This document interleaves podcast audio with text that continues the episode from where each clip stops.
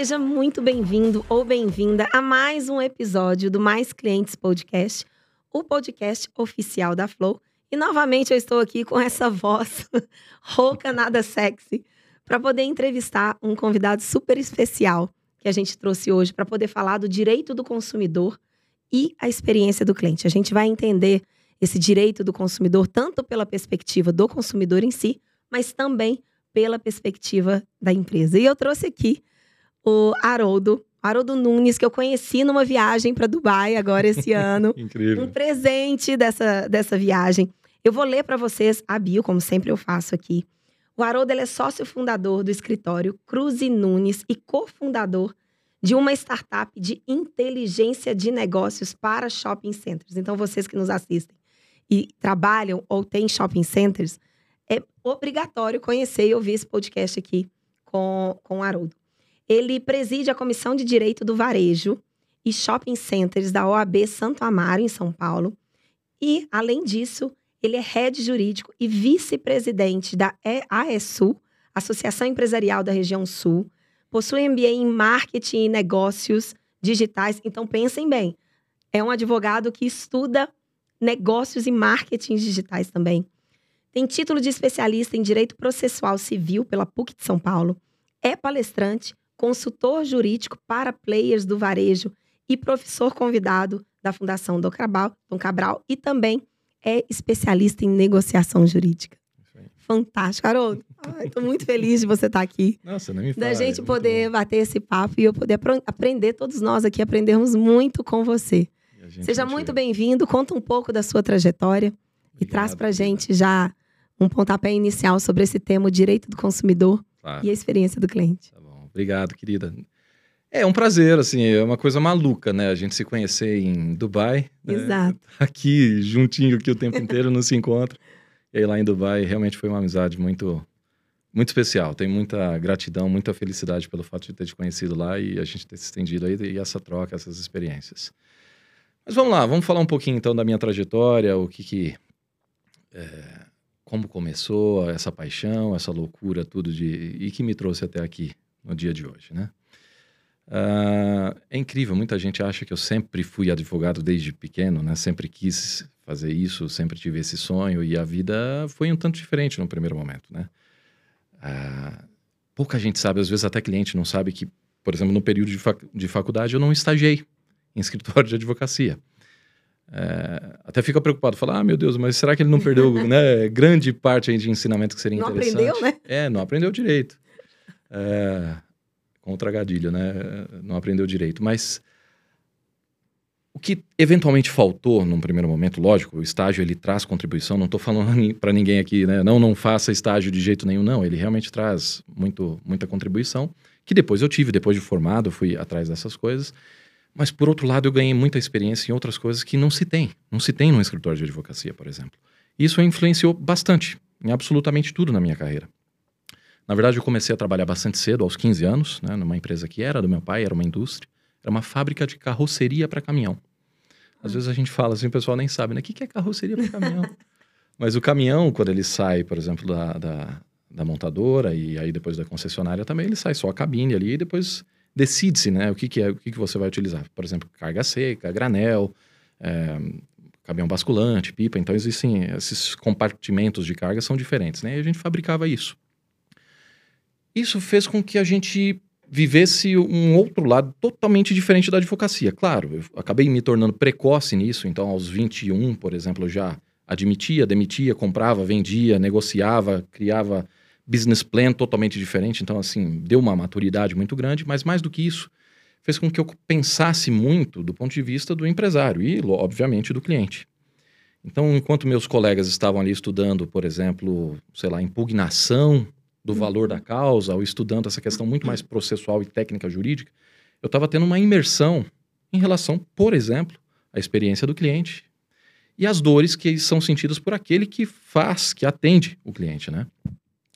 Uh, e não por acaso isso foi trazido. Então, quando eu fundei meu escritório, logo depois que uh, eu me formei e, e, já tinha terminado realmente o ciclo lá na empresa do meu pai, eu queria empreender, mas aí já com essa nova profissão, eu trouxe muito do que tinha lá. Então, é, esse tropismo pelo direito da empresa, né, eu não gosto de falar necessariamente direito empresarial, que parece que é um ramo específico ali, mas o direito uhum. da empresa, então quando a gente fala em direito do consumidor, direito contratual, direito do trabalho, são ramos do direito que são atinentes ao interesse da empresa, né?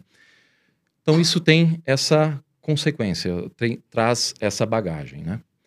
E isso fez com que a gente até mudasse um tanto da mentalidade do escritório. Por exemplo, as pessoas me perguntaram, mas seu escritório é especialista em quê?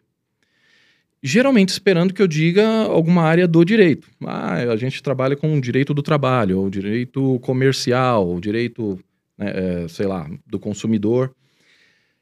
E não, na verdade, eu acho que o meu cliente não tem muito a ver com esse problema, dessa minha divisão, né? Ele tem problemas, porque problema não escolhe, né? Muito label, né? Então ele tem problemas e eu, a, a visão do meu escritório foi justamente especializar-se em um segmento, no business do cliente. Então por isso que você vê, por exemplo, você estava lendo na minha bio, falando sobre shopping center. A gente se especializou bastante no mundo de shopping center. Sou da comissão de varejo de shopping center, a gente tem um portfólio muito grande de, shopping centers. Mas por que esse tropismo, Haroldo?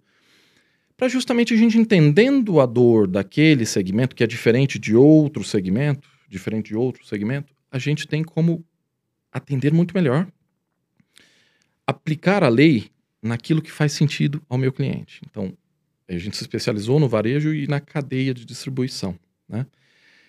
E a gente tem, por exemplo, uma escola dentro do escritório, né, que é a Escola Cruz e Nunes, em que a gente trata assuntos que a gente chama laicos, ou seja, a gente não vai falar sobre direito necessariamente ali.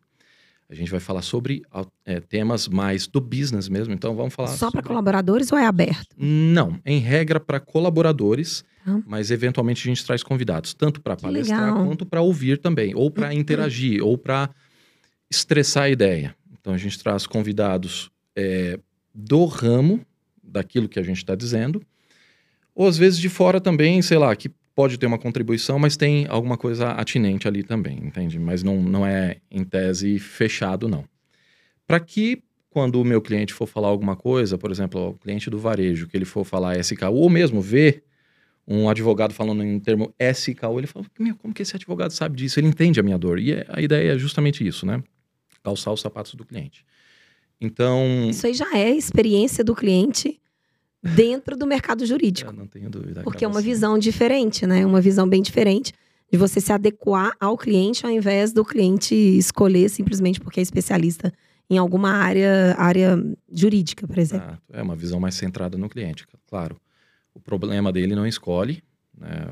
O, que, ah, não, peraí, já que o advogado da empresa é especialista em direito do trabalho, só teremos problemas em direito do trabalho. Não existe isso. Então, realmente, a, a visão tem que ser invertida. É de lá para cá e não o inverso, né? Fantástico. Perfeito. Muito bom, muito bom. E é isso. Então, como carreira, é, teve realmente essa transição, mas é, eu costumo até pensar que não foi bem uma mudança, uma transição, uma, um plot twist, sabe? Ou um, eu pivotei de carreira. Na verdade, fez parte.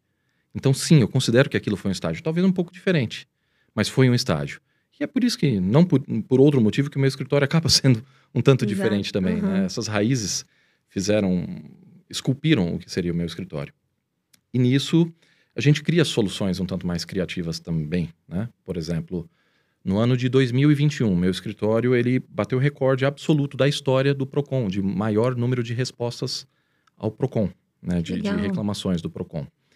Então a gente criou sistema, por exemplo, só na área de TI do meu escritório a gente tinha cinco pessoas trabalhando na área de TI para criar soluções para responder da melhor forma possível, fazendo análise de dados, fazendo, tentando entender qual é a mentalidade ali do consumidor, o que, que daria para a gente fazer e dando feedback, não só resolvendo o problema, mas dando feedback para a operação para falar, olha, diminui aqui esse problema aqui, faça isso, isso, isso que a gente tira com a mão e você não tem mais essa recorrência.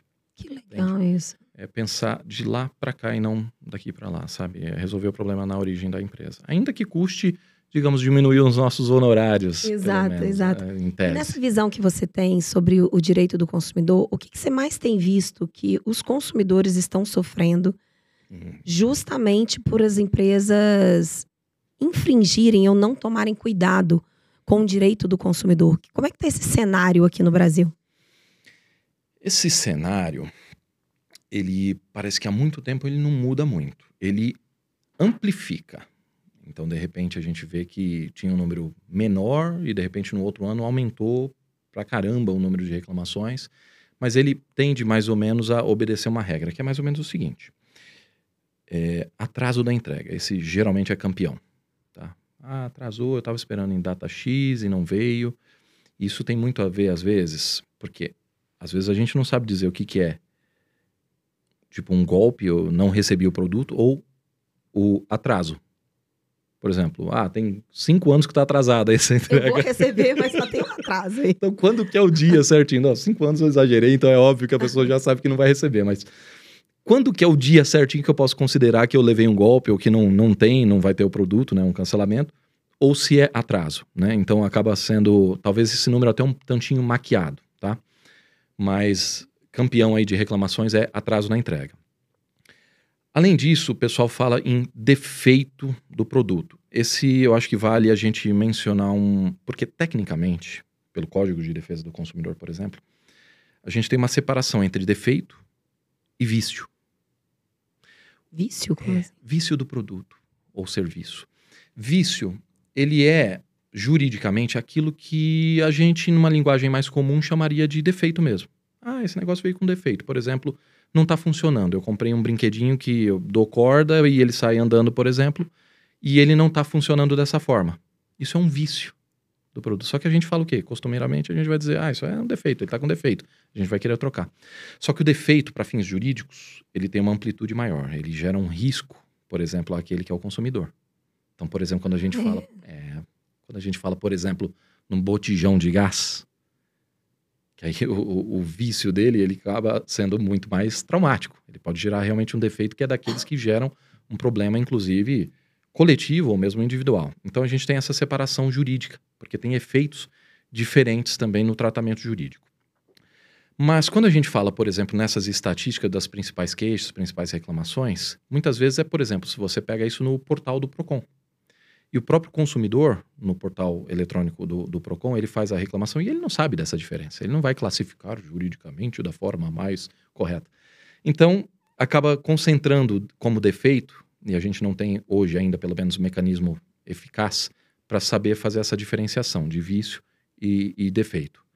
Seria talvez estatisticamente interessante até para as empresas saberem tratar melhor essa situação, Uhum. mas hoje a gente talvez essa, essa, essa estatística que é divulgada a gente não tem muito bem essa certeza. Então, só para ver se eu entendi bem. Se a gente pegar, por exemplo, uma montadora de carro que tem lá sua concessionária. Uhum.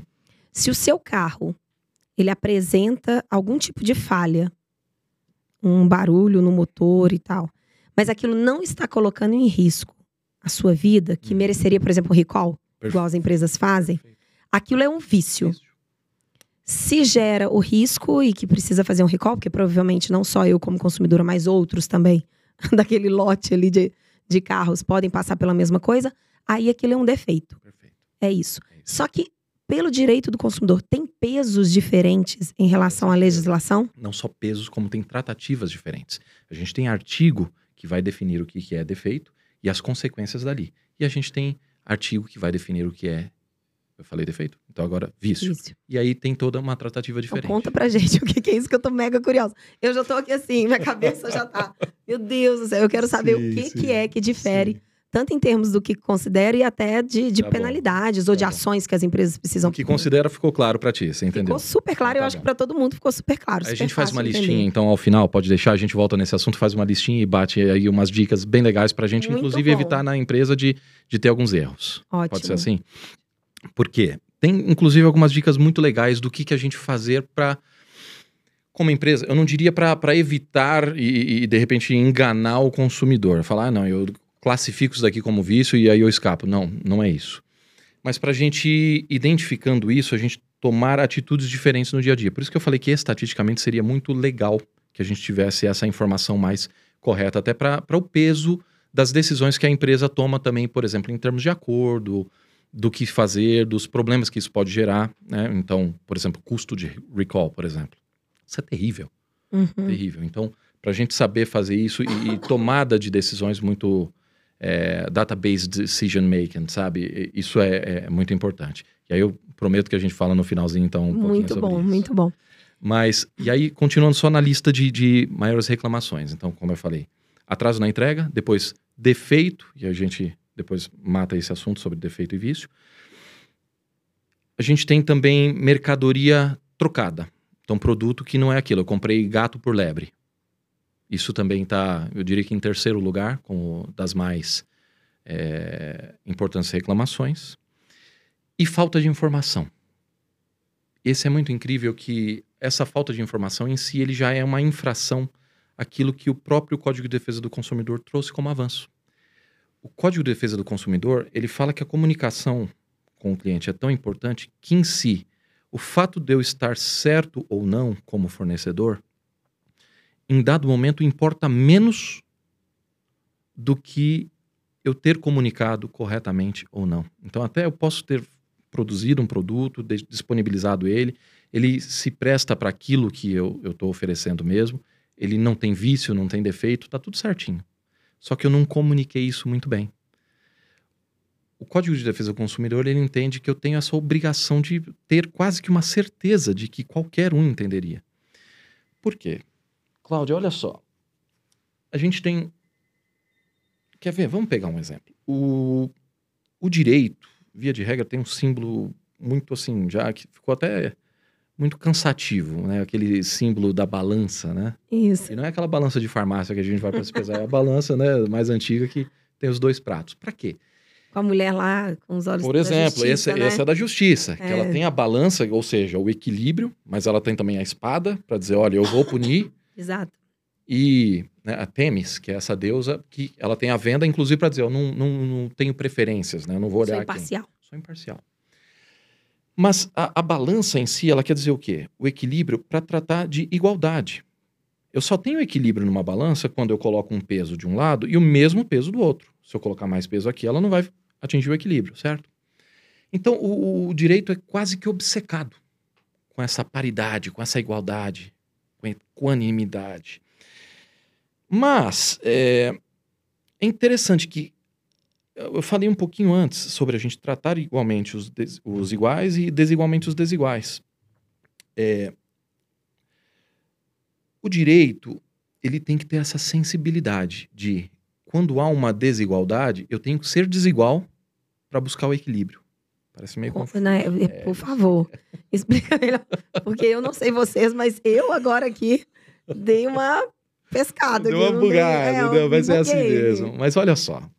Imagine uma corrida, uma disputa entre dois atletas. Um é um garoto de 12 anos, super, assim, uma promessa do atletismo, e muito precoce e tal, ele corre super bem, e pega, sei lá, o Zen Bolt para correr com o menino.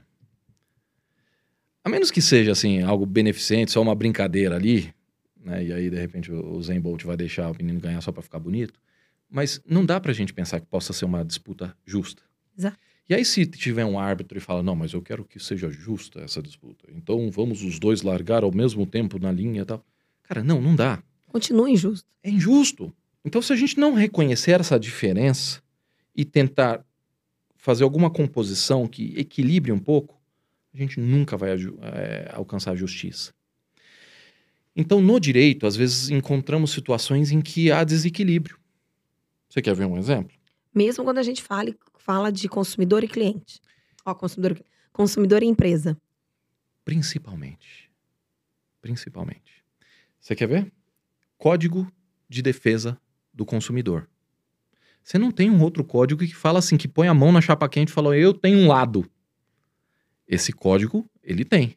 O Código de Defesa do Consumidor. Não escondo de ninguém. Eu estou defendendo um lado, Tem que é o código de defesa consumidor. da empresa, né? Não, não, não tem. Perante o consumidor. Perante o consumidor não tem. Por quê? Entende-se que a empresa já está mais do que defendida. Ela tem hipersuficiência. Entende? Ela tem poderio econômico, de informação. Então imagine, por exemplo, vai, voltando no exemplo do botijão de gás lá. Ele explode. Plá, explodiu. Aí eu vou lá e faço uma reclamaçãozinha lá, sei lá, ou no PROCON, ou no juizado especial, entro com um processo. E aí vem o pessoal técnico da empresa fala: não, mas isso é porque a, a barimetria foi detectada que a pressão fito do armazenamento, que eu não sei o que. O cara, "Ah, eu não entendi nada. Como que poderia, então, por exemplo, o consumidor se defender disso? Então, para isso, por exemplo, o Código de Defesa do Consumidor, ele falando que há verossimilhança na minha alegação, ou seja, aquilo que eu estou falando é plausível. Há hipossuficiência, que se presume, né? Eu, eu hipo, pouco, suficiência, então eu tenho menos condições de me defender perante uma empresa que é dotada de grande conhecimento, estatística, isso já testou aquilo, sabe qual que é a espessura do é, metal que tem que ser suficiente para aguentar aquela pressão X e tal. Quer dizer, eles têm toda a capacidade. Então, como poderia eu disputar com esse pessoal?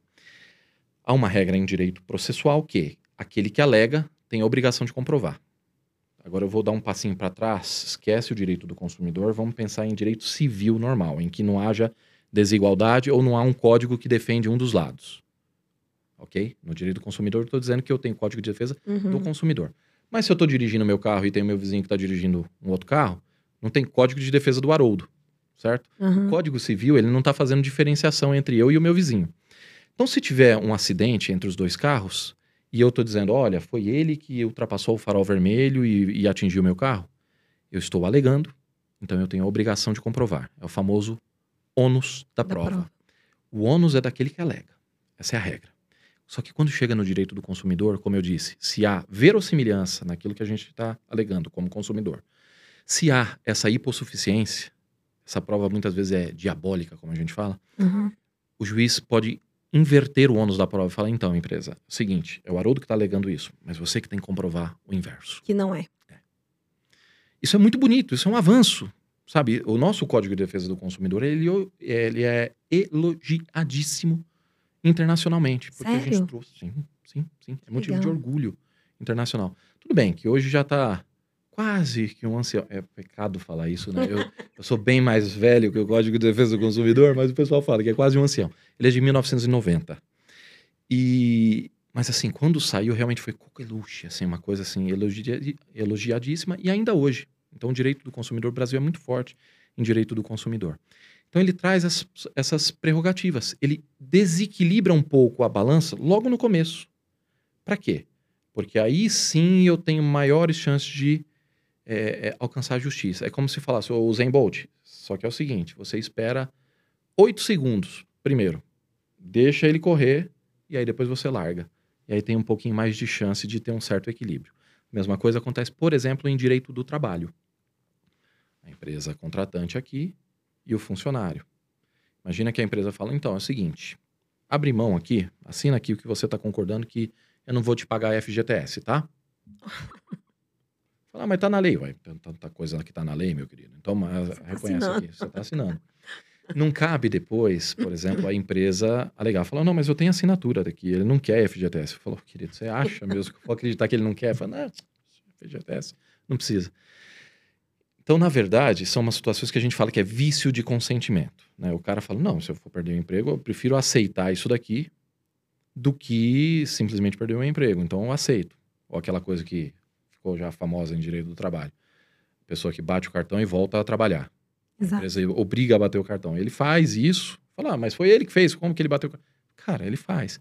Então, o juiz acaba aplicando, não muitas vezes a inversão do ônus da prova, como ocorre no Código de Defesa do Consumidor mas aplica, por exemplo, é, a, o princípio da primazia da realidade. Então ele fala: ah, tem um cartão de ponto aqui, mas espera aí, testemunha, vem cá. Ele costumava bater e voltar ao trabalho? Ah, sim, ele batia o cartão e voltava ao trabalho. Ah, tá bom, entendi. Então ele vê muito mais a realidade do que o documento, porque o documento no âmbito da empresa, da relação empregatícia ali, ele pode ser forjado, entende? Mas aí no âmbito do consumidor, o que, que seria essa prova, assim, essa, essa, essa constatação, essa inversão? É. Essa inversão do ônus da prova é o seguinte: é mando de jogo. Eu costumo exemplificar dessa forma. Imagina que tem um campeonato, final de campeonato, em que se terminar 0 a 0 ou 1 a 1 tem um campeão de qualquer forma. E não vai ser na disputa dos pênaltis, não vai ter aquela prorrogação com golden goal. O resultado de empate, ele é suficiente para poder definir quem é o campeão que sai dali com o troféu. Em direito do é, processual, em processo, tá? então vamos dizer que tem uma disputa, né, num, numa vara civil, por exemplo. Não tem como a gente disputar no cara coroa, no pênalti, quando dá, tá empatado. né? Um vai perder, não tem jeito, não tem empate. Concorda? Imagine que, a, a, que eu processo a Cláudia. Se eu não conseguir provar aquilo que eu queria, eu vou perder. É, ainda que eu não, assim, você não ganhe nada, digamos assim, eu perdi, porque eu deixei de ganhar aquilo que eu estava objetivando. Ou o inverso, né? Então, a regra é essa. Via de regra, o Haroldo está acusando a Cláudia, falou que aconteceu alguma coisa, ele tem que comprovar. Se ele não comprova, ele perde. O que o Código de Defesa do Consumidor propõe nessas situações que eu comentei, ou seja, é, verossimilhança, hipossuficiência e tal, é que inverte, que eu entro com processo, eu alego uma coisa. Ainda que eu não com consiga comprovar, na verdade seria como se a Cláudia tivesse que comprovar a inocência. E se ela não conseguir comprovar, ela perde. Então eu nem preciso marcar 1 a 0, entende? Uhum. É, via de regra em todo o processo, se eu se ficar 0 a 0, ou seja, ninguém comprovou nada, aquele que está alegando, ele perde. O 0 a 0 é ruim para quem está alegando, para quem está entrando com a ação, para quem está tentando uma indenização, por exemplo. Mas em direito do consumidor existe a possibilidade da inversão. O 0 a 0, ou seja, ninguém comprovou nada, a empresa perde. Parece É injusto. né? mesmo? É. Parece injusto no primeiro momento, né? Mas olha que bonito. Sabendo disso, as empresas começam a se educar um pouco melhor para, inclusive, ter dispositivos de como comprovar isso muito melhor. Por isso que você vê, por exemplo, a embalagem dizendo, olha, é aquilo que o pessoal vira até meme, né? Por causa de pessoas como você, que em embalagem de ovo vem escrito, né, contém ovo, né? Quebra. Igual nos Estados Unidos, quando é produto quente, né? Ah, Eles têm que sim. escrever, é quente. Você viu Sim, saindo da sim, máquina que é quente. Sim, sim. Porque as pessoas colocavam entre as pernas para poder dirigir, aquilo abria, Sim, queimava, sim. e eles entravam na justiça contra a Mas empresa. mesmo tortas também, que a gente costumava agora, ah, vem lá, re- é, recheio quente. Porque sim, isso vem de uma mentalidade da- do princípio da informação que eu estava até dizendo. Ou seja, no direito do consumidor, não basta só, eu fiz, eu, não, tá aqui o produto, ok, é quente, a pessoa poderia saber. Cara, você informou? Não. Então não basta você ter cumprido a lei. Você tem que informar, porque parte-se da premissa que o consumidor ele não tem todo o acesso à informação que você tem. Ah, mas isso é óbvio. Óbvio para você, cara. E se é Uhum. óbvio, por que, que você não falou? Exato, Não avisou. O exato. seu consumidor, ele não é tão. Para efeitos de marketing, sim, você tem a persona, né? Então você vai lá e faz e tal. Mas quem me garante que o meu consumidor, o destinatário final daquele produto ou serviço, é necessariamente 100% de match com a per- persona? Não, Não, não tem. Nenhum, de forma nenhum, nenhuma. impossível. É um A conceito não tem nem esse papel, né? Ele é para você sinalizar alguns Exato. perfis e tal. É um Mas não norte para da classificar a bússola. pessoa. Perfeito. Então, eu posso ter um estrangeiro que veio com fome aqui, que nunca viu e não experimentou, nem quer aquela comida, mas passou aqui o que, que tem agora, porque eu vou ter uma reunião daqui a pouco de executivo e tal. Ah, me dá isso daqui, eu compro tal. Nem sei o que, que é, se é frio, quente, o que, que é. Entende? Então, aí existe o defeito do produto. Gerou risco à saúde, Exato. entende? Então, o direito do consumidor está muito preocupado também com a comunicação, com a informação. E eu gosto muito do- do- da nomenclatura comunicação, justamente pelo poder, pela etiologia da palavra, porque comunicação vem justamente de tornar comum.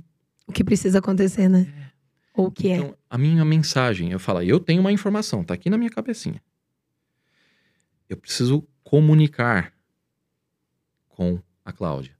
Como que faz? Eu, a minha mensagem, aquilo que está na minha cachola, no meu conhecimento, como que eu faço para que isso esteja também, da mesma forma, na cabeça da Cláudia? E aí sim se torna comum a nós dois. Então, comunicar é muito mais do que informar. É eu ter a garantia máxima possível de que a informação que eu sei, você sabe também. Aí se torna comum, entende? Isso é a importância da comunicação com o cliente. E o direito do consumidor, o Código de Defesa do Consumidor, ele foi implacável. Fala, cara, comunica direito. Fala bonitinho. Agora, Haroldo, quando a gente pensa pelo lado das empresas, como é que você tem visto as empresas encarando essa questão do direito do consumidor? Às vezes me dá a sensação, quando você fala de informação, eu até vejo uma antecipação dos problemas que podem acontecer, e daí eu vou lá e coloco a comunicação para me resguardar, eu como empresa. Perfeito. Em várias, vários momentos, dependendo do tipo de problema que esse seja vício ou defeito, que agora eu Hum. aprendi a usar muito isso, é, esse, dependendo do tipo de problema que o produto traz, me dá a sensação de que ela deixa para pensar sobre o direito do consumidor na hora que o problema já acontece. Sim. Né? E não Sim. de uma maneira muito é, é, antecipada ou estratégica. Perfeito. E talvez se ela colocar na ponta do lápis o quanto custa isso para a empresa, essa falta desse olhar, valeria muito a pena investir nisso com antecedência, né? Como é que você enxerga toda essa, essa questão da, da visão, agora pela perspectiva da empresa, Uhum. de olhar o direito do consumidor, de ver esse tema como um tema estratégico e antecipado, Uhum. ou de só remediar depois que um cliente vai para um reclame aqui ou que vai para uma ouvidoria um, e outras instâncias? Uhum. Não, de jeito nenhum. Na verdade, tem muitos advogados que adorariam, né? Porque falam, beleza, acumula um monte de problema aqui, passa para mim, Agora, honorários advogado é ótimo. Mas não, gente, assim, é, eu realmente acredito que, inclusive até para advogado, tá? E tá aí o pulo do gato. Eu tenho um cunhado que ele fala assim, ó, é, a maior desonestidade que alguém pode ter na vida, um bom comerciante pode ter na vida, é ser honesto. Gente, porque ele vai colocar tanta gente para trás, sabe? Então, assim, se a gente começa a fazer algo que até diminua o número de processos, por exemplo, do meu cliente, meu cliente não vai gostar demais de mim. Qual é a chance dele pensar em trocar de advogado? Pelo contrário, eu só vou crescer nessa empresa. Então, para você que é advogado, também fica a dica. De novo, e a experiência do cliente. Porque aí a gente vai fazer o quê? Eu vou, tô centrado, é como se eu trocasse de cadeira. Falando, deixa eu sentar lá do lado do meu cliente. Falando, hum, o que, que eu ia desejar que o meu advogado fizesse para mim? Nossa, diminuísse o número de processos. Não fosse, de- né, não me fizesse ficar dependente desse tipo de situação. Então faça, simples assim. Ele vai te remunerar melhor, você vai criar soluções, você vai ter outras coisas, e é o trabalho certo, é aquilo que a gente tem que fazer mesmo. Então, não, assim, eu sou totalmente contra é, crescermos o número de processos ou sermos extra combativos também. Eu até falo, depois a gente fala um pouquinho sobre esse livro aqui, mas Claro, eu claro. falo um pouquinho sobre isso aqui, inclusive fazendo um desafio para o novo jurídico, aquilo que eu chamo de novo jurídico. Ó, que legal. É, eu, eu lanço desafios para que o jurídico da empresa converse mais com CX, com marketing. Com as áreas operacionais, As né? áreas operacionais, pelo amor de Deus. Por quê? Isso é, isso é, isso é Olha, eu lembro de- eu, quando eu estava no mercado corporativo, Aham. porque a sensação que eu tinha é que quando eu levava um, um problema, uma dúvida ou uma necessidade para a área jurídica, sempre vinha, depende. Mas pensa numa coisa que me matava, era a resposta dos. Depende. Eu falei, meu amigo, não é isso que eu quero. Eu quero que você me diga o que, que a gente tem que escolher. Pragmatismo. Mas só vinha o depende. Uhum. Isso me matava. Esse depende é maravilhoso para a gente responder na prova. Lembra que eu falei? Lembra que eu falei que assim há uma tendência do cara, ele se formou em direito, ok, beleza, e aí ele tende a copiar aquilo que ele viu na faculdade. Então ele vai falar, ah, não, peraí, qual é a matéria que eu fui melhor na faculdade? Eu fui, sei lá, em direito ambiental. Então meu escritório será especializado em direito ambiental. Legal. Quando o seu cliente tiver um problema, sei lá, de direito previdenciário ou alguma questão trabalhista, não, eu não, não faço. Então escolha melhor os seus problemas, os seus problemas da próxima vez. viu? Quer dizer, não, não faz muito sentido. E essa mentalidade às vezes contamina também o jurídico interno das empresas. Então ele fala: "Ah, peraí, o meu professor ele queria que na hora que eu respondesse na prova, eu respondesse com depende. Se for assim, assim, assim, assado, é isso daqui. Se for né, frente a outro caso, é tá, tá, tá, tá, tá, tá. E o professor fala, nossa, parabéns, você entendeu realmente tudo. E foi. Só que para o cliente que precisa de uma solução, não dá para ele falar, depende. Ele não dá para depois falar para o cliente, então, você vai trocar o meu carro? Depende. né? Aham. Então, é, essa distância a gente tenta encurtar. O jurídico não é uma ilha. Ele tem que pensar o seguinte: peraí, o jurídico interno da empresa, ele recebe o saláriozinho ali, inclusive da operação. Então, ele tem que fazer com que a operação melhore. Venda mais, ele tem que contribuir nesse sentido. Então, ele tem que criar, soluções, tá? Eu tenho muito essa crítica. É, eu acho que sim, a gente está avolumando processos, porque o advogado ele quer ser extra combativo, então entra lá o consumidor, ele não entendeu direito, de repente o, o- ele até abriu errado. Vamos pensar numa latinha assim, por exemplo. Aí eu vou abrir aqui, eu abri errado e quebrou. Aí o pessoal às vezes parece que tem um prazer assim mórbido, né? Fala, ai, que consumidor burro, ele abriu errado, olha aqui. Nossa, que terrível. Ao invés de entender, opa, peraí, só foi o único caso? Ou aconteceram mais alguns casos? Será que não é o caso de a gente melhorar esse produto? E aí, quando tem o processo, é lógico que muito pouco, muito pouco provável a chance de alguém entrar com um processo porque abriu errado. Mas vamos pegar esse exemplo só para isso replicar em uma situação maior, mais, mais de, maior potencial dano lesivo, vai. Mas é, ele quer sambar. O advogado ele quer fazer o seguinte: fala, nossa, mas são falaciosas as alegações do consumidor que pretende elucopletar-se né, de numerário sem qualquer justificativa, valendo-se do judiciário para tanto. Cara, não. Exato. Não. Naquela linguagem Eu não vetusta. quase nada que você Exato, claro, nem eu quase. Então, aquela linguagem, né, que é até parafraseando, né, linguagem vetusta, né, aquela coisa arcaica, antiga, o método, né, Rui Barbosiana. Aham. Cara, não, peraí, vamos ter empatia. Esse cara, ele tava fazendo, podia ser sua mãe, cara. Então pensa, vamos melhorar. E mais, quando ele ganha e o juiz dá uma sentença, julgo improcedente o pedido formulado pelo autor, eles, "Ah, tá vendo, provamos que esse consumidor é um babaca. Cara, não, babaca é você. Ele vai deixar de recomendar? Ele vai deixar de comprar? Quanto custa você ganhar um processo? Você ficou meses discutindo lá e a empresa ficou pagando uma mensalidade por mês, né, por número de processos. Então está gastando mais do que na resolução do problema e o cliente é o maior consultor que ele pode ter, o mais sincero. Não é? Exato. Então, não, por favor, jurídicos do mundo, univos, né? Vamos começar a aprender um pouco mais sobre o que é a reclamação e melhorar na operação. Vamos tentar negociar melhor, recuperar, fazer métodos, inclusive, de repente, que a gente faz acordo e o cara se compromete a indicar outros clientes. Ajudar a melhorar, sabe? Não coleciona processo. Vai atrás de selo empresa amiga da justiça Muito bom. vai lá e fala, ó, tribunal, oi, eu tenho um número X de processos aqui, tô querendo reduzir isso daqui em, em 25%. Você me dá algum prêmio? Claro, vamos lá, a justiça tá doidinha querendo reduzir o número. Vai te dar dicas, vai fazer um programa, você faz isso, ganha o selo, fala, tá aqui, ó, tá vendo, consumidor? Tem compromisso contigo, cara. Lógico, Muito problema legal. a gente tem. Mas vamos juntos não tem empresa solucionar. que vai sempre entregar uma experiência positiva. Isso é romantismo. Isso é muito romantismo. Isso é Agora- da Disney. Você trouxe muita perspectiva e eu adorei a perspectiva da área jurídica de uma empresa. Mas e quando a gente vai falar dos líderes? Uhum, Porque muitas das coisas não começam na área jurídica. A área jurídica é acionada.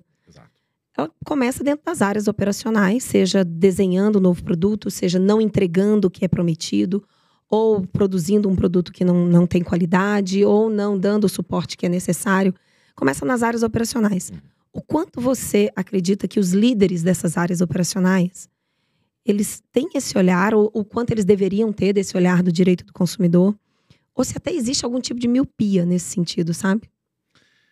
Existe, Cláudia, essa miopia, mas eu diria, e aí colocando a mão na chapa quente, sendo um pouco mais assim, fazendo um meia-culpa, eu acho que há mais do jurídico até, tá? Sério? Juro, juro. Por que, que você acha? Essa visão, talvez mais fechada, vem da área do jurídico, e aí por isso que, ah, depende, é uma falta de empatia. Fala, cara, ele precisa resolver o problema lá, então não é depende. Eu sei que pra você depende, mas então veja, depende do quê? De A, de B e C. Então me dá essas informações. É A ou B ou C. A é B. A. Então tá bom. Então não depende mais. É isso daqui. Vai lá, deixa ele resolver. Entende? Uhum. Então o jurídico acaba ficando confortável em ser em cima do muro. Eu sei que o jurídico nas empresas, muitas vezes ele é pago para falar não. E isso é uma função muito legal. Tá? É, Calma. Eu até entendi que ele é pago para falar, não, eu só não entendi que é muito legal. Às vezes é muito legal, porque se tá todo mundo lá, por exemplo, vendo, ó, isso daqui é muito bom, isso daqui pode dar uma receita maior, isso daqui tá, tá, tá, tá, tá, tá, só que ele vê lá, conforme a legislação, que isso daqui vai gerar um problema mu- muito grande e que ninguém tava vendo, porque tava olhando só do ponto de vista da receita, Exato. ele vai ser o único, talvez, que vai ter uma visão pessimista e falar, cara, não! Então isso pode ser muito legal. Porque ta- tava todo mundo achando que ia ganhar muito dinheiro e, na verdade, até ganha, mas perde aos rodos, muito mais. Tá. Uhum. E aí a gente tem um sem número de exemplos aí que foram terríveis, né? Depois a gente pode falar. Mas é... Só que é o seguinte, ele tem essa função, ele é pago para fazer isso, ok, entendo. Mas ao invés do não, eu prefiro o seguinte: desse jeito não. Mas ajudar também a desenhar uma nova Mas forma, é né? isso aí. Que Desse jeito não, por quê? Porque vai gerar isso. E se a gente fizesse desse outro jeito? Entende? Isso eu acho que é bárbaro. Isso eu acho que é cultura centrada no cliente. Em escritórios de advocacia também, que tem que ter, pelo amor de Deus.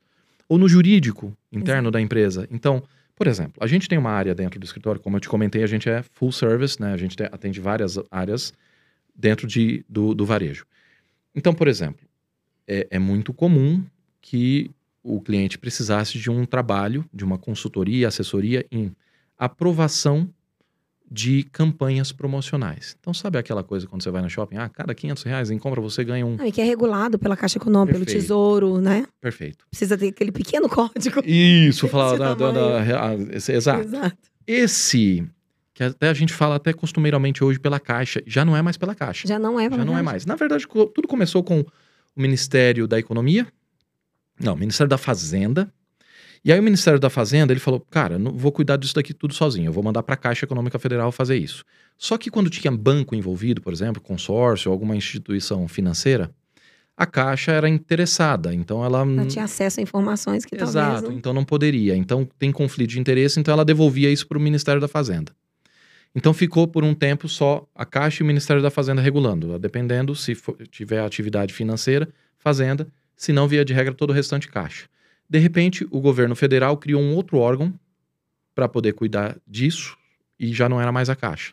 Voltando tudo para o Ministério da Fazenda e esse órgão que cuidava. E aí foi SECAP, SEAI, tinha... É, gente, a minha idade, ela confessa, porque eu sou do tempo da Caixa, tá? Quando eu trabalhava ah, com marketing, tanto, eu trabalhava assim. com a assim. Caixa, que tinha um vínculo com o Tesouro Direto, que você tinha que fazer. Eu tô dedurando a minha idade aqui. Não, mas, nós somos novinhos. Essa, essa, alteração tem pouco tempo. tem pouco tempo. E aí, depois disso, então. Aí teve super ministérios agora também, né? Então, ficou no, no Ministério da Economia. E aí agora volta para a Fazenda. Então, assim, teve essa oscilação. Hoje, fato é que não é mais na Caixa Econômica Federal. Mas sim, a gente está falando desse mesmo exato procedimento aí, que tem aquela regularização. Por quê?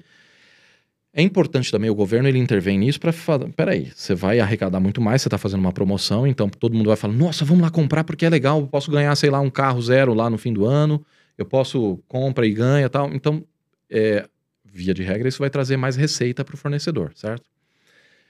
eles querem saber se de repente esse sorteio vai ser regular ou se a empresa que está lá sorteando falou, pode deixar que eu, você ganha aí, o meu cunhado tal, e devolve aqui para cá tal, sabe? Ou não sorteia nada, ou não comprou carro nenhum. Então tem todo um procedimento, né? Primeiro a fiscalização, a aprovação desse procedimento. Perfeito. O nosso escritório trabalha com isso, ou seja, eu acabei é, fazendo justamente esse procedimento regulatório. A gente tem toda a influência, acesso lá em Brasília também. Aprovou, já aprovei campanha no dia 31 de dezembro, depois das 18 Caramba. horas, assim, sabe? Coisa maluca, mas justamente para poder fazer isso. E o direito do consumidor está ali muito bem visto. A gente tem que estar atento a isso, né? O regulamento tem que realmente prever isso. E muitas vezes o que, que acontece? Vem do marketing lá uma campanha, fala: Ó, oh, eu tenho uma mecânica assim, assim, assim, assim, assado. E manda pra gente, e a gente tem que aprovar. Aí eu vejo, cara, não. O marketing não tem a mínima obrigação de saber o que, que encaixa na legislação. A legislação de 1971, depois tem outros decretos. Até o meu próprio escritório estava desenhando um decreto para poder alterar, porque eles entenderam de forma diferente, estão alterando o procedimento, só que ainda, ou, ou seja, até o órgão está descumprindo a lei, porque a lei diz uma coisa e eles atuam de outra forma. Uhum. Mas enfim, então é uma salada, é um emaranhado ali para a gente entender aquilo. Então o marketing não saberia. Então ele lança a campanha. O jurídico padrão, ele tem de fazer o quê? Não, não pode. Não vai autorizar. Cri, cri, cri, silêncio. Quando, na verdade, deveria falar, cara, mas a empresa precisa fazer a campanha, não pode parar. Então, não faz assim, mas, cara, o que, que você quer fazer? Qual é o objetivo que você quer alcançar com essa campanha? O objetivo é isso, conseguir leads, fazer isso, tá, tá, tá, aumentar o share of mind, tá, tá, tá. É isso? É, legal. Então a gente faz assim, assim, assim, atinge o mesmo objetivo e a gente consegue regularizar. Sem trazer o risco para a empresa. Entende? Então é importante ser pago para dizer não? É importante. Mas eu gosto do não desse jeito. Daquele outro dá. Entende? Bom. Então essa miopia, eu acho que tem, fazendo meia culpa, muito mais no jurídico hoje do que nas próprias áreas. Mas sim, eu acho que pode ter no encontro dos dois lados. Então os líderes também entendem um pouco mais de direito do consumidor, uh, aculturar para que o time entenda um pouco mais de direito do consumidor Uh, talvez eh, se valer de estatística também. Estatística eu acho, nossa, uma ciência maravilhosa. Então a gente uhum. entender quais são os problemas recorrentes e aí a gente deixa os outros errarem para a gente aprender com o erro dos outros, não precisa a gente errar por nós Exato. mesmos, né? E mais, pedir para o jurídico conversar com o time e vice-versa e trocar essas soluções, entende? Para poder fazer essa provocação. Então, trazer também o jurídico mais para, sabe, não exilar também o jurídico. Porque eles têm essa visão mais assim separada, míope, mas também porque eles são tratados como né, a ilha lá, né, deserta, falou, não passa lá na frente que ele já vai falar um não de graça. Você nem perguntou nada, ele já vai falar um não. Então, trazer também para o colo para ter essa interação. Né? Eu falo até no, no livro para se procurarem. No happy hour toda sexta-feira, vamos Aham. falar os dois lá junto, né, para buscar soluções em conjunto, sabe? E, e, e, Haroldo, quando a gente pensa em toda a questão dessas tecnologias que estão vindo, Uhum. esse mundo tecnológico, o que, que você está vendo de relação dessas novas tecnologias Uhum. com o direito de do consumidor? Ou seja, hoje a gente tem um direito do consumidor que suporte todas essa, toda essa transformação tecnológica. É, das tecnologias que estão surgindo, você tem visto quanto elas têm respeitado ou não o direito do consumidor? O que, que você pode falar do mundo tecnológico e o direito do consumidor? Vamos lá. Essa pergunta é filosófica, bem ampla. profunda, tem um assunto Tô te dando direito de escolher do que, que você quer falar aí dentro. É verdade, porque assim, tem, tem um mundo, tem um monte de discussão aí dentro. Você quer ver um exemplo, Claudinha? É... Eu costumo dizer que no direito, ou não, não é nem no direito, a lei é como que uma corrida da polícia atrás do bandido. Então, assim, a polícia nunca começa correndo primeiro né? Primeiro o bandido vai lá, ele pratica o crime, sai correndo, foge, aí joga no rádio, fala, ah, não, tá ali na avenida tal, e ele vai, corre atrás tal. Ou mesmo quando for numa investigação também, ele vai lá, já praticou o crime, escondeu o corpo, qualquer coisa do tipo, e vai lá a polícia atrás. Então há essa corrida, essa disputa que não é muito igual, tá? E quando se fala em lei, é exatamente assim, tá? O que motiva, por exemplo, a criação, o início de um processo legislativo, ou seja, de levar um projeto de lei, depois ser discutido, levado por aprovação, né, por exemplo, da Câmara, depois do Senado, depois veto previ- presidencial, é, é um fato socialmente relevante. A gente costuma dizer que é isso. Ou seja, tem algo acontecendo que é muito importante, muito notório, sei lá, o aumento da criminalidade, isso daqui, o aumento da violência doméstica, ou a gente percebeu, sei lá, um aumento significativo, por exemplo, nos casos de homofobia. Então, isso vai fazer com que nasça o processo legislativo, ele não vem do nada. E é assim que tem que ser mesmo. Imagina que a gente tira uma lei, sei lá, "Ah, hoje eu acordei com vontade de legislar. Não, não pode. É, até um dos grandes filósofos do direito, Marquês de Beccaria, ele falava do princípio da intervenção mínima na legislação. Então, a gente não tem que ficar fazendo lei sobre a lei, da lei, da lei, irregular, e todo mundo ficar quadradinho assim na sociedade, falando, não posso fazer mais nada, não posso olhar para a direita, entende? Então a gente tem que criar lei conforme a necessidade, aquilo de relevante que está acontecendo. Logo, a lei está sempre atrasada. A polícia atrás do bandido, esperando o crime acontecer para depois combater. Perfeito. Só que, nessa sociedade que a gente está hoje, centrada na tecnologia, esse atraso é cada vez maior. Então a gente vê, espera algo ficar relevante, vai começar um processo de legislação, fala, ó, não precisa mais não, tá? Já mudou tudo Já aqui, mudou. agora cria outra lei aqui porque o negócio todo mudou. E a gente tem exemplo disso. Por exemplo, no direito do consumidor, quando a gente fala no direito de arrependimento. Quando a gente fala, por exemplo, de Direito de arrependimento é a gente comprar alguma coisa e, e arrepender. Ah, arrependi. Exato. Não quero mais esse Não produto. quero mais. Não, quero devolver. É. Sério? No Código de Defesa do Consumidor, a gente tem sete dias para poder exercer esse direito de arrependimento. Sem motivo nenhum. Eu simplesmente não quero. Ai, Sério? Acordei de mau humor hoje.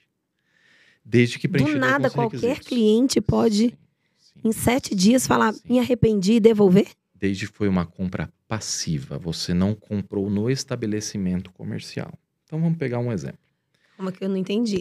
Ah, me mas a explica explica tudo isso. Não tem problema. Bom, eu não entendi o Olha compra lá. passivo. É, primeiro, vamos. é, eu- como eu falei, o, o Código de Defesa do Consumidor, eu até ofendi, falei um ancião, né? Na verdade, é um jovenzinho de 30 anos, né? 30 e poucos anos. Mas assim, é, o Código de Defesa do Consumidor é de 1990. Em 1990, a gente navegava na internet com muita frequência, assistia os vídeos em streaming. Tinha isso? Não, não tinha nada disso. Exato. Então, assim, a tecnologia, que hoje é uma das. Norteia quase tudo na nossa vida, né? Quer dizer, a gente está gravando aqui algo que o pessoal vai receber, vai assistir por internet. Em 1990, a gente não, não ousava sonhar um negócio desse.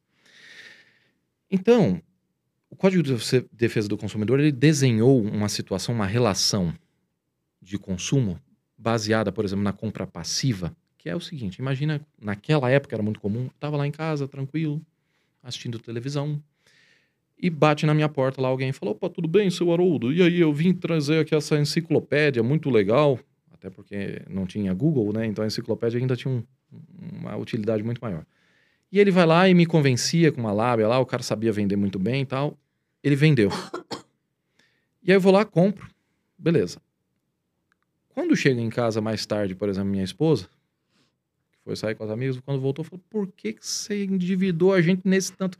Enciclopédia cara pra caramba, gera um problema. Ele falou, poxa, mas foi por impulso, eu comprei isso daqui, não estava pensando, ou inversamente. Você concorda que ele não saiu de casa com o intuito de manhã falar, preciso comprar uma enciclopédia, ou a, a professora da minha filha está pedindo essa enciclopédia tem muito tempo que eu estou precisando e tal. Não, foi uma compra passiva e que ele acabou agindo por impulso. O Código de Defesa do Consumidor estipulou prazo de sete dias para poder exercer esse meu direito de arrependimento. Ok?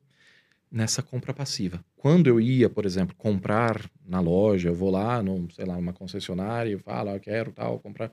Eu estou ativamente comprando. Então, me parece que eu já pensei, maturei, Ah, tomei tá. essa Então ideia. existe pelo menos um filtro nisso aí. Com certeza. Só que qual é o problema? E aí você falou, ah, Haroldo, e a tendência da tecnologia, por exemplo, que vai mudando, o avanço disso e as consequências disso no direito do consumidor? É que, em 1990, não tinha compras online. A gente não falava em comprar pela internet, no e-commerce, como a gente está falando hoje em dia. E hoje em dia as pessoas compram online, será? Um pouquinho, né? E, o- e a compra online, jurisprudencialmente, é tida como uma compra passiva, daquela que eu estou em casa e eu comprei em casa sem ir no estabelecimento comercial presencialmente. E aí, se eu comprei ali e não gostei, eu tenho sete dias para poder devolver. Mas para o direito do consumidor, então, o fato de você. Porque, por exemplo, mesmo eu comprando online, Uhum. eu posso ter passado por todo o estudo, como se eu tivesse ido numa loja física. Eu estudei, analisei, tive facilidade até porque está no meio digital de ir em várias marcas e analisar. Pensei bastante, fui lá e comprei. O direito do consumidor ainda considera a compra online como passiva, sendo que eu posso passar por todo esse estudo de compra ou, ou eu entendi errado? E aí, o que você acha? Que rufa os tambores? Tum, sim. Sério? Sim, sim, sim. Eu, particularmente, sou um grande crítico a essa mentalidade. Porque, sim, eu concordo demais. Eu fui lá, estudei, vi, revi, comparei, eu mandei pro meu amigo, falei, olha, e esse daqui? Aí essa cor é mais bonita. Ah, não, eu prefiro a preta. Ah, não, mas... Faço todo estudo, vejo comparativo, vejo preço e tal. Fiquei quatro meses estudando qual que era melhor. Juntei a grana. Agora sim, vou comprar. Clic, clicou, foi lá, comprou. Cara, como que você pode dizer que foi pego de surpresa, foi uma compra de Exato. impulso? Pois é.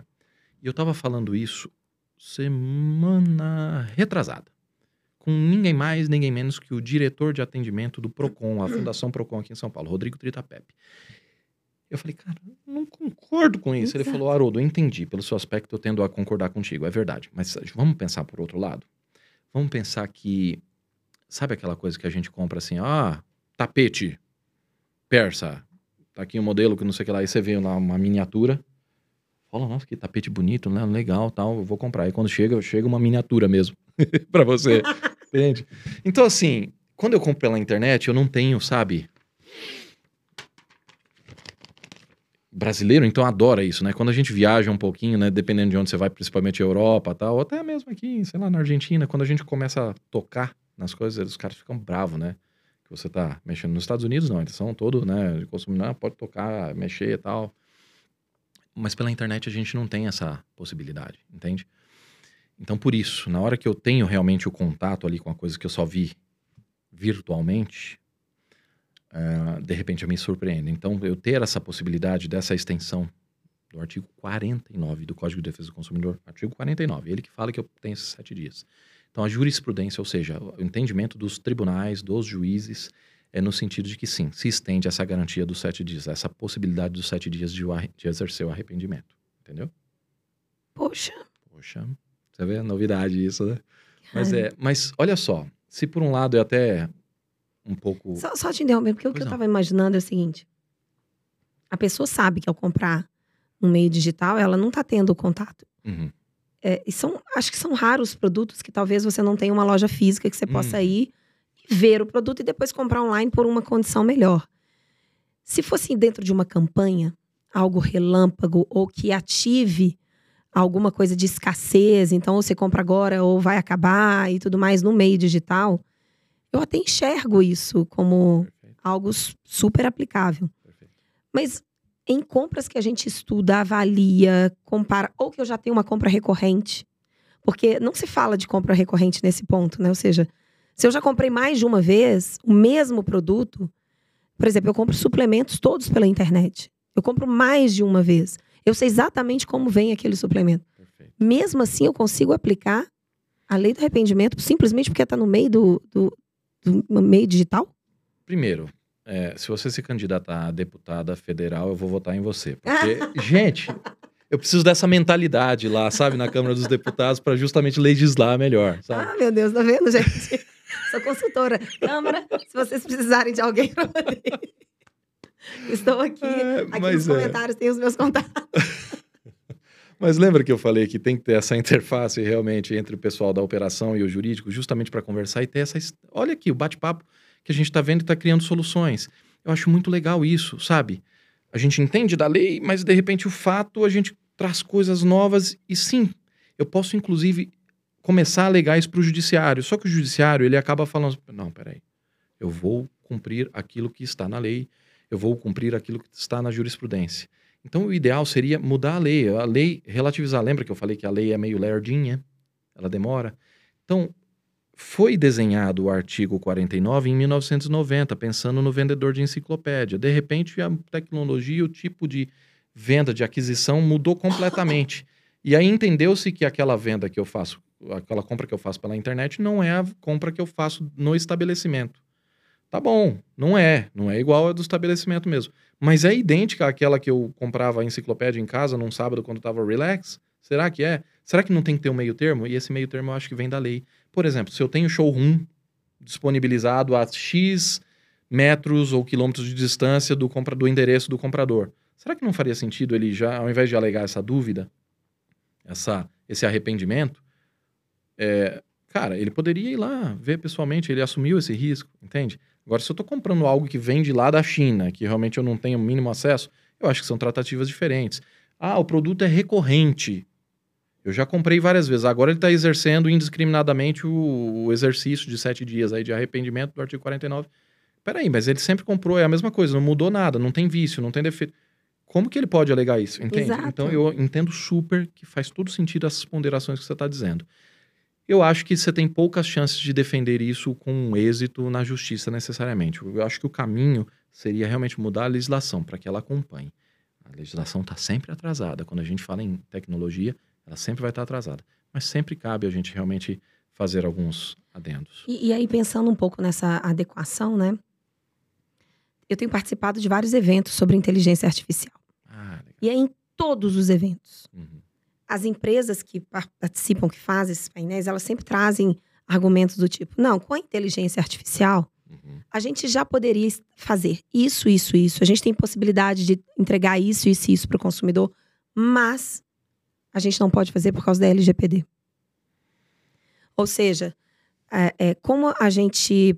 E aí eu aprendi muito com a Marta Gabriel, que esteve aqui com a gente no podcast, ela falou muito que a inteligência artificial ela utiliza a questão dos dados e se eu tenho uma legislação que, que olha para essa questão dos dados, uhum. ela limita todo o potencial da inteligência artificial. E aí você tem, por outro lado, a LGPD também ela protege muito outras frentes para o consumidor em relação ao uso de dados pessoais, né? Como é que você está vendo isso? Ou seja, tecnologias que dependem dos dados para entregar uma melhor experiência para o cliente, ao mesmo tempo que existe uma legislação para proteger o consumidor, em relação ao uso indiscriminado pelas empresas dos seus dados pessoais. Não acha que vai ter uma hora que vai dar um conflito aí que vai virar e falar assim: ó, deixa o consumidor decidir se ele quer que os dados pessoais dele sejam usados ou não? Por exemplo, eu sou totalmente a favor. Usa meus dados Melhor. pessoais, vai melhorar para mim? Usa. E eu tenho que ter a inteligência, a descrição, sabe? O senso crítico de falar: não, aqui estão abusando, aqui não estão abusando. Mas não tenho profundidade o suficiente. Eu Sim. tô olhando muito pelo, pelo, pela ambição consumidora, vamos dizer assim, de ter acesso a, a várias facilidades que uma inteligência artificial pode trazer. Como é que você enxerga isso, Haroldo? Você acha que vai chegar a ter um, um conflito aí? Porque tá barrando, Sim. ao mesmo É. tempo que tá protegendo também. Então, É, eu acho que em 1989 foi que lançaram um dos mais famosos, pelo menos da nova leva, de filmes do Batman. E aí o Coringa da época era o Jack Nicholson. E aí ele falava o seguinte: não dá para se fazer um omelete sem se quebrar alguns ovos. Essa frase emblemática, me- aos nove anos que eu tinha lá que eu assisti, eu, eu lembro daquela época.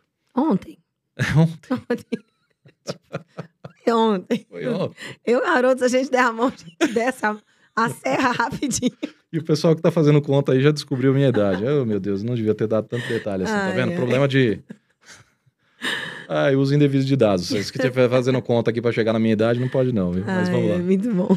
E aí, é, no direito a gente tem muito isso, tá? Tem até um nome, um palavrão terrível no direito que a gente usa. Antinomia aparente de normas, tá? Tem apelido isso aí, não? Pra facilitar Basicamente, é fácil, quer ver? Basicamente é uma lei que fere outra. uma lei. ou um, um- um princípio que fere outro. Então, por exemplo, eu tenho o direito de ir e vir. Não tenho? Tenho consagrado. Nossa, o direito está lá no artigo 5 da Constituição Federal, perfeito. Então, mas espera aí. Se eu matar alguém, eu vou preso. E aí eu vou ter restringido o meu direito de ir e vir.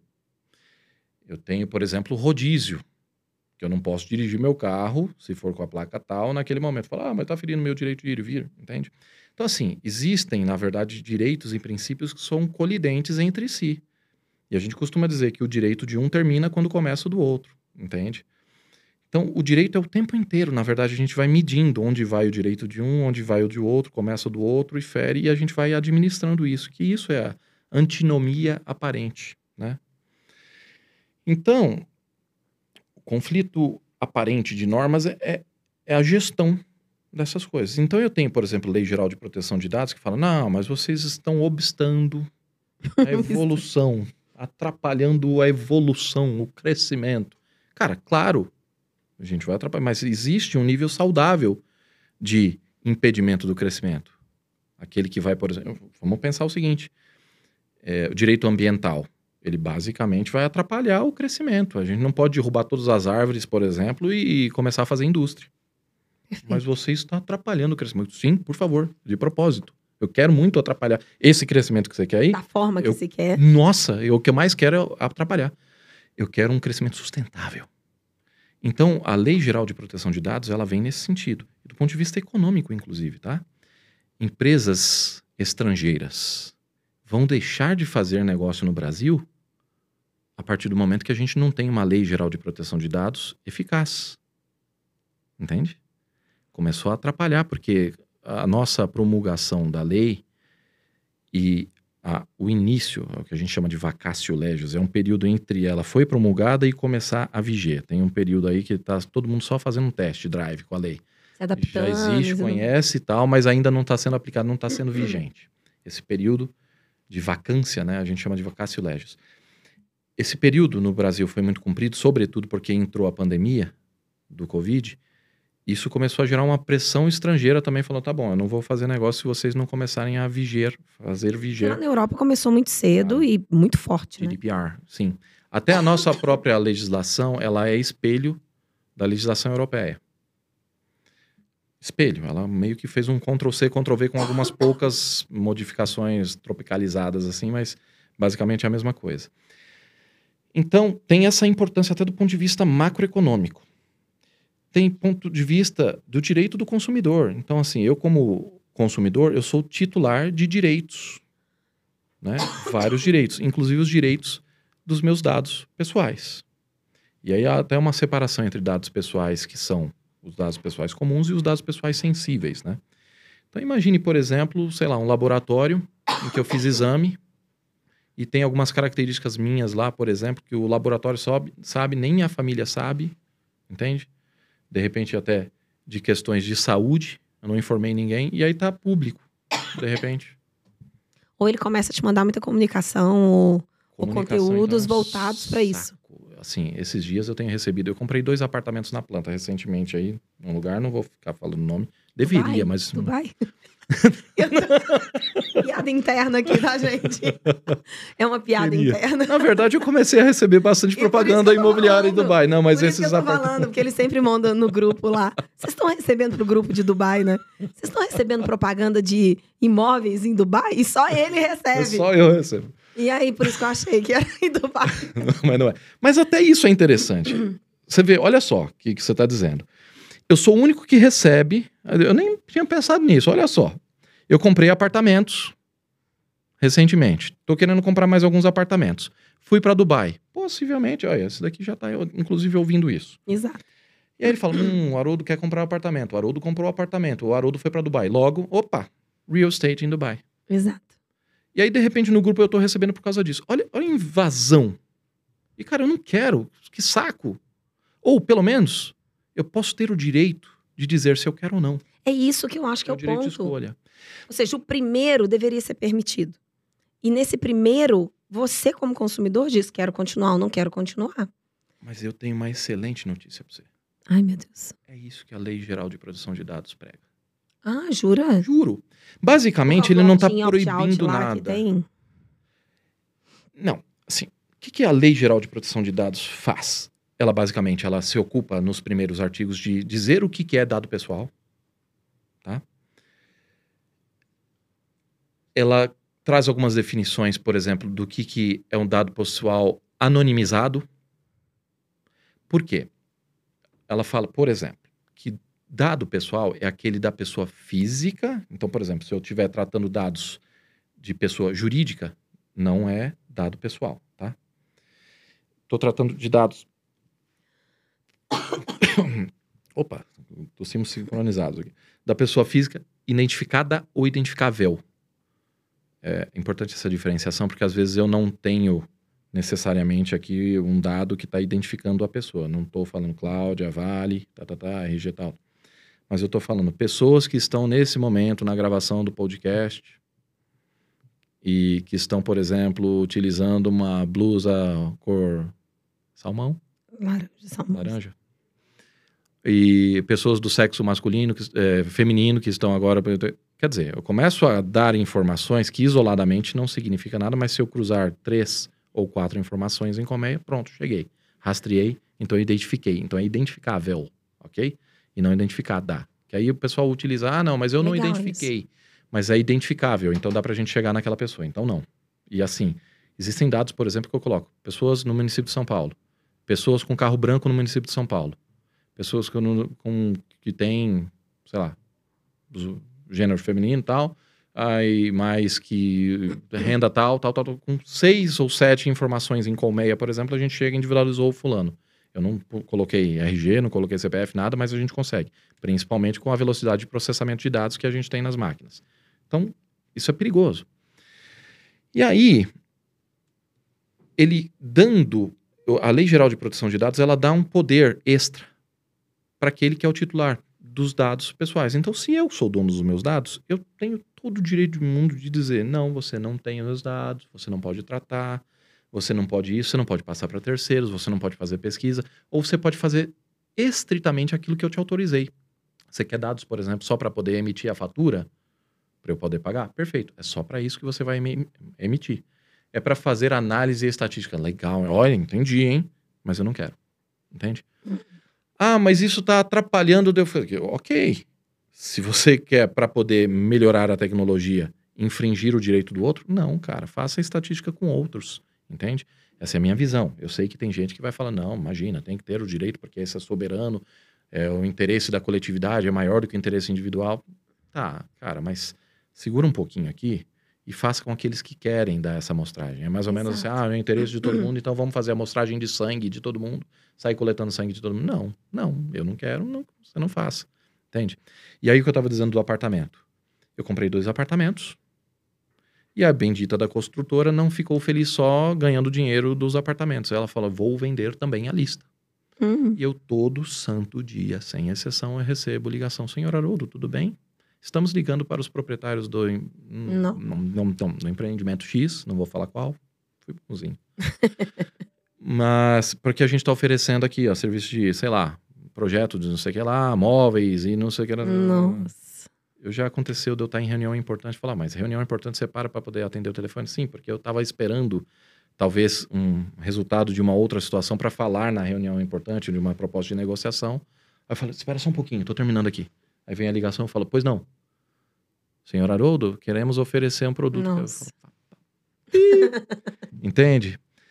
Quer dizer, é uma invasão. No direito mais antigo, eu estava tranquilo que se eu tivesse em casa, tem um portão lá, no máximo uma pessoa toca a campainha e eu não quero atender. Ok? Eu vejo lá no interfone e pronto. Fazer igual minha mãe. Minha mãe vira e mexe, ela fala assim: a dona não tá em casa. Mas é ela mesma. Quando ela não quer Exato, olha que A delícia. dona não tá em casa. Mas hoje em dia a gente tem menos direito de mentir que a dona não está em casa, Uhum. entende? Eles já sabem absolutamente tudo. E assim, a gente tem que ter uma limitação realmente em relação a isso, sabe?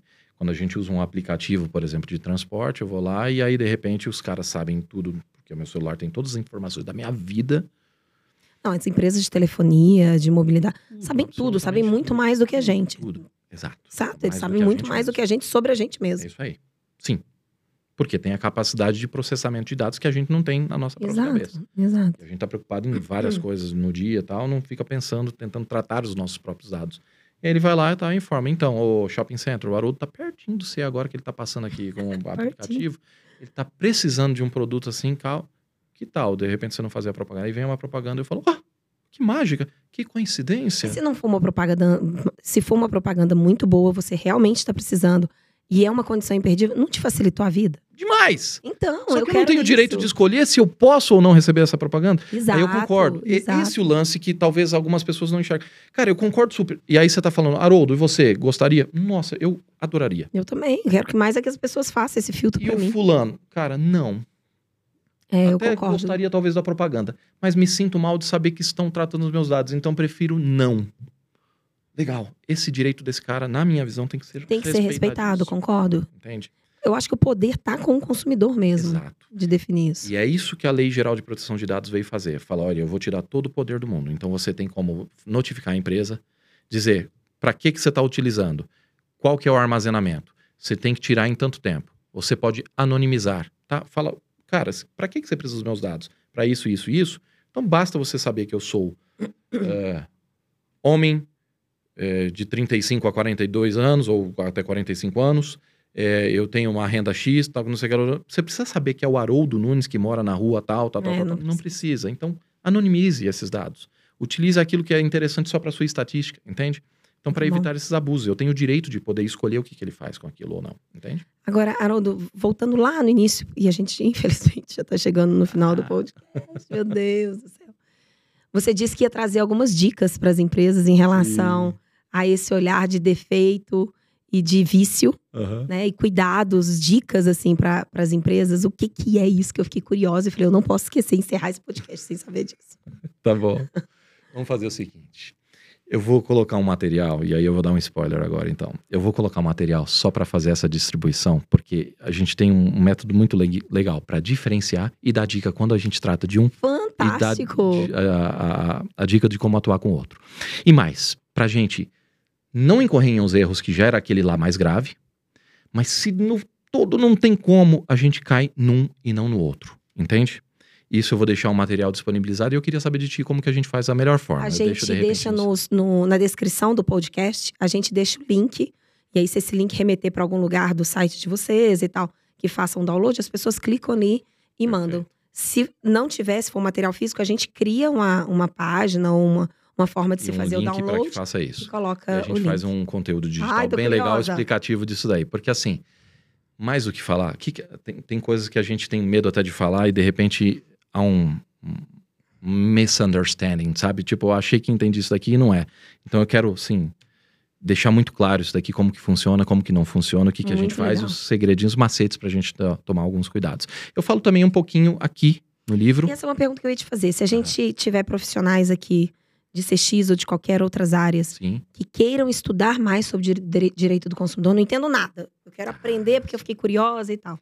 Qual é a dica? Qual é a, a, a, trajetória de aprendizagem que eles podem ter? A dica, eu acho que assim, soberana, eu acho muito legal, porque assim, estudar densamente, ler o livro, isso daqui, nossa, sem dúvida, tá aqui, eu vou até deixar assim para ver. Tá Aspectos jurídicos do e-commerce. Aspectos jurídicos, jurídicos do e-commerce. A gente vai deixar na descrição do, do, do episódio também um ah, link para as pessoas poderem já ir para uma loja e comprar. Sim, esse daqui esgotou muito rápido a primeira edição, tá na segunda edição. Na verdade, são alguns profissionais, não só do direito, tá? Legal. Tem do direito a grande maioria, mas alguns outros profissionais também da área, até de CX, uhum. tem, tem vários profissionais em geral aqui reunidos com bastante é, conteúdo muito interessante e atual. A gente falando, por exemplo, em direito do consumidor, tem capítulos de direito do consumidor, tem de comunicação com o cliente também, tem vários outros capítulos também. Então é uma imersão assim até um pouco mais laica. Uhum e não tão densa do mundo jurídico, né, do juridiquês. Então, para profissionais que não são necessariamente do, do, do direito, é, às vezes, se você vai estudar o direito do consumidor, tem, de novo, aquela linguagem vetusta, né, aquela coisa mais arcaica, assim, um pouco mais densa, que é um, um pouco complicado. Então, eu iria mais para a linha de artigos, de repente, um pouco mais traduzidos do juridiquês para o português, mais um pouco é, de business, mas eu iria, sobretudo, em estatística. Olha. Estatística é fenomenal. Então, por exemplo, a gente tem estatísticas, dados muito interessantes, por exemplo, com o Procon. A gente tem com sites de reclamação, a gente tem com ranking, e a gente começa a estudar ali os porquês daquilo. Você pode até tratar esses dados também. Esses sim você pode tratar, porque não são dados pessoais, não são dados pessoais sensíveis, são dados públicos que você consegue até de, de reclamações, e você consegue tratar ali. Quando você trata ali e o resultado daquilo, você começa a entender um tantinho mais Legal. sobre a mentalidade dos juízes. Então, por exemplo, pede essas estatísticas você pode ter também até, ou essas informações, até o próprio jurídico das empresas ou os advogados das suas empresas. Fala, peraí, eu quero saber quais são, ah, nos últimos anos, me coloca em 2020, 21, 22 e 23 quais são as principais ações, quais são os principais processos em direito do consumidor, quais são os principais pedidos. Desses pedidos, quantos a gente ganha, quantos a gente perde, qual é o ticket médio, quanto a gente perde. Você começa a entender um pouco mais e por quê? Quando a gente perde, por que, que a gente perde? A gente perde de indenizar só pagar o produto que estava com defeito, vício. Legal fazer isso, hein? Muito. Quando eu estava no mercado corporativo, eu podia ter feito isso. Eu, eu acho que eu ia aprender pra caramba nisso. Então, é. E é o que eu estou incentivando os jurídicos que legal. Na verdade, a gente criou em 2021 o DC21, chama Data Customer 21, que foi basicamente um pool de informações de todas as reclamações que a gente tinha e criamos um BI. Então eu comecei, por isso que eu te falei que a gente bateu todo o recorde da história do Procon. É, em 2021 a gente tratou mais de 200 mil reclamações em oito meses, num período de oito meses chegou a dar pau no sistema do Procon. E no nosso sistema não. Entende? Então a gente começou a armazenar ali e vendo, por exemplo, mapa de calor geográfico, fala, peraí, eu tô vendo que, sei lá, na região de Indaiatuba, eu tenho mais reclamações dos consumidores em relação a isso daqui. Já na região do Grande ABC, eu, a principal reclamação é sobre isso daqui, isso daqui. Por que será que as pessoas de Indaiatuba reclamam disso e do Grande ABC daquilo?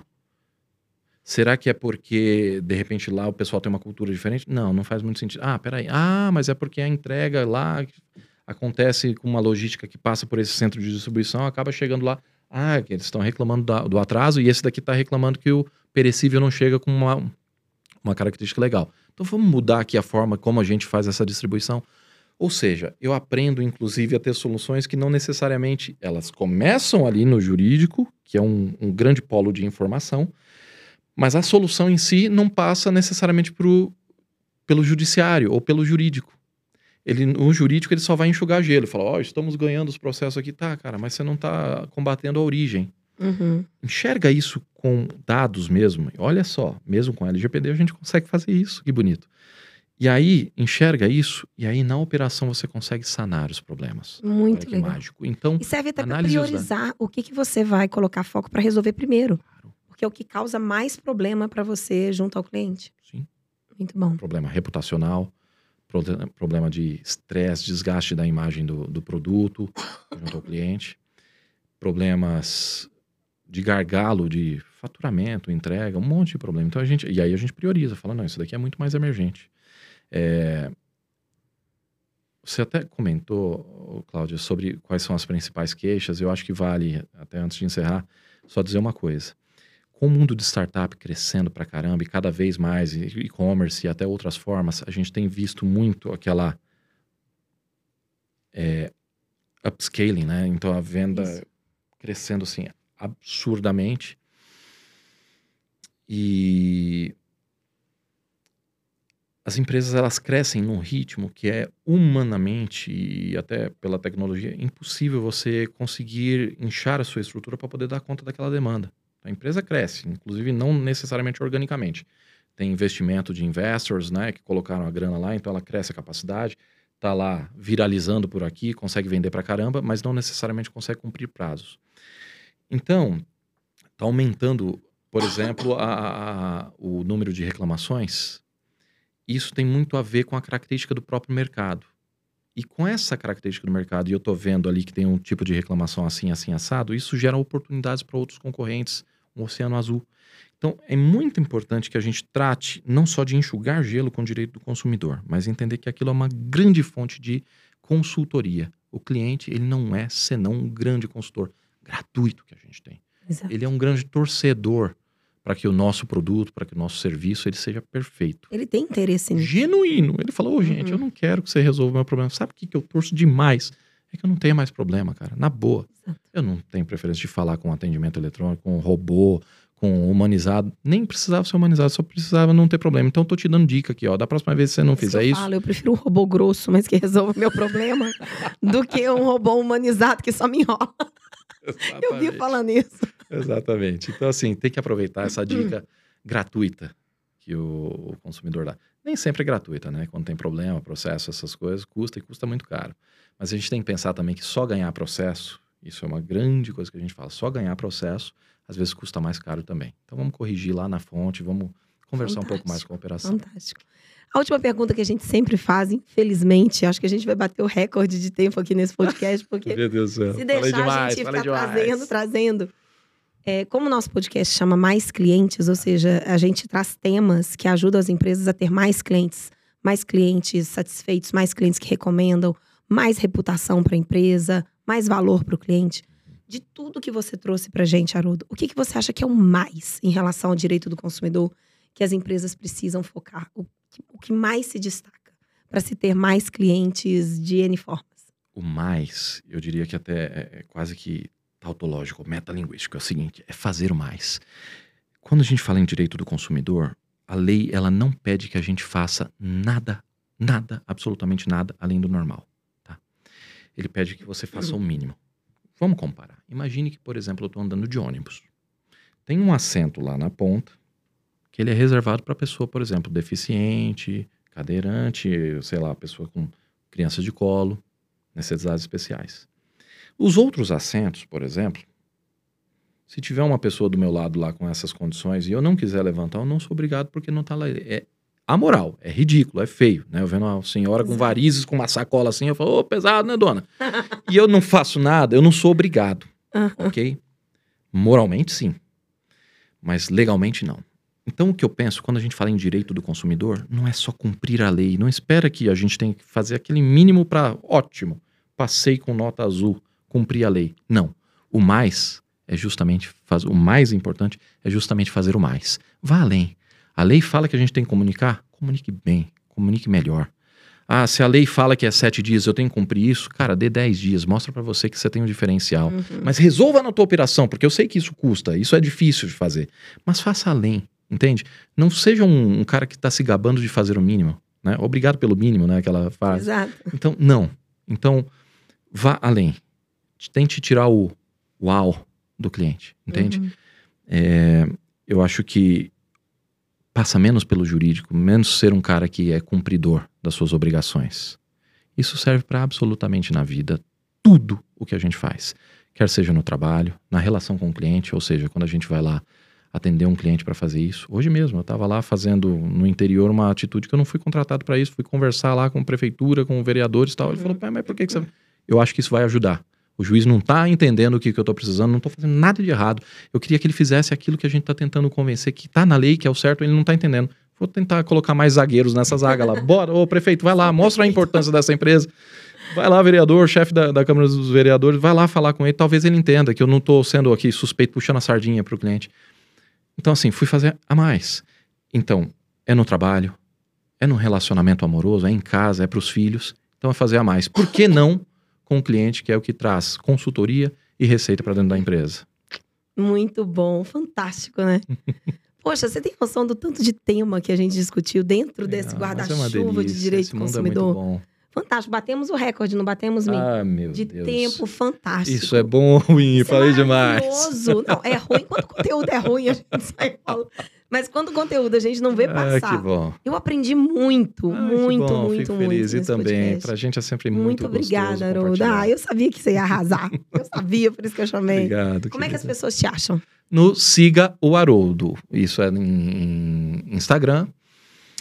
LinkedIn também tô lá, como Haroldo Nunes. E aí, ou advogado do varejo, você encontra lá também. Tem algumas formas aí de me encontrar. Ah, que legal, tem advogado. É, eu estou sempre dando palestra também falando sobre negociação e negociação jurídica, né? Negociação é algo que eu gosto bastante. E tem um outro tema também que eu acho que você viu já em Dubai, a gente estava falando bastante, que é sobre Enneagrama. É algo que eu acho muito legal. Estou sempre Ele me introduziu nesse mundo, fiz é até o meu. Legal. E olha, ele é bom, viu? ele é bom porque na viagem para Dubai, ele fez uma. A gente tinha, a gente estava preso no aeroporto. É, poucos minutos. Ele olhou para mim, você é tal número, tal número. Com não sei o quê, não sei o que lá mais. E aí você precisa trabalhar ao lado oposto. Gente, nós não tínhamos nem, sei lá, duas horas que a gente tinha acabado de conhecer. E eu fui fazer o Enneagrama e o que que deu? O que ele falou. Só que tá faltando agora dar o passo dois. Eu falo, o que, que eu faço com isso aqui? Com isso tudo, Com né? isso tudo que eu sei aqui. Peguei o manual de instrução, mas como exato, que a gente resolve? né? Exato. Mas é importante por quê? Porque, basicamente, a gente vive com pessoas, né? Quando a gente resolve problemas jurídicos, na verdade, a gente está resolvendo problemas de pessoas. E a gente tem que entender quais são os problemas das pessoas. Geralmente são muito mais do que a entrelinha ali. Então, entender o que a outra pessoa quer, o que, que a gente quer, quais são as limitações, então por isso. Então, a gente sempre fala um pouquinho sobre Enneagrama também nas redes sociais, discute, eu acho que é muito legal. E isso ajuda até em negociação também, tá? Então, Muito é algo que a gente tem fantástico. cruzado esses temas aí para falar. Muito bom, muito bom. Poxa, obrigada, Haroldo. Obrigada pela generosidade de, Obrigado. de ensinar tanto pra gente. Foi Imagina, muito bom. Obrigado, sempre bom para aprender também. A gente compartilhar e ter informações. Obrigado pelo Muito espaço. bom, obrigada a você. E obrigada a todo mundo que assistiu com a gente aqui, aprendeu demais com, com o Haroldo. E semana que vem a gente tem mais um episódio. Até lá, gente. Obrigada.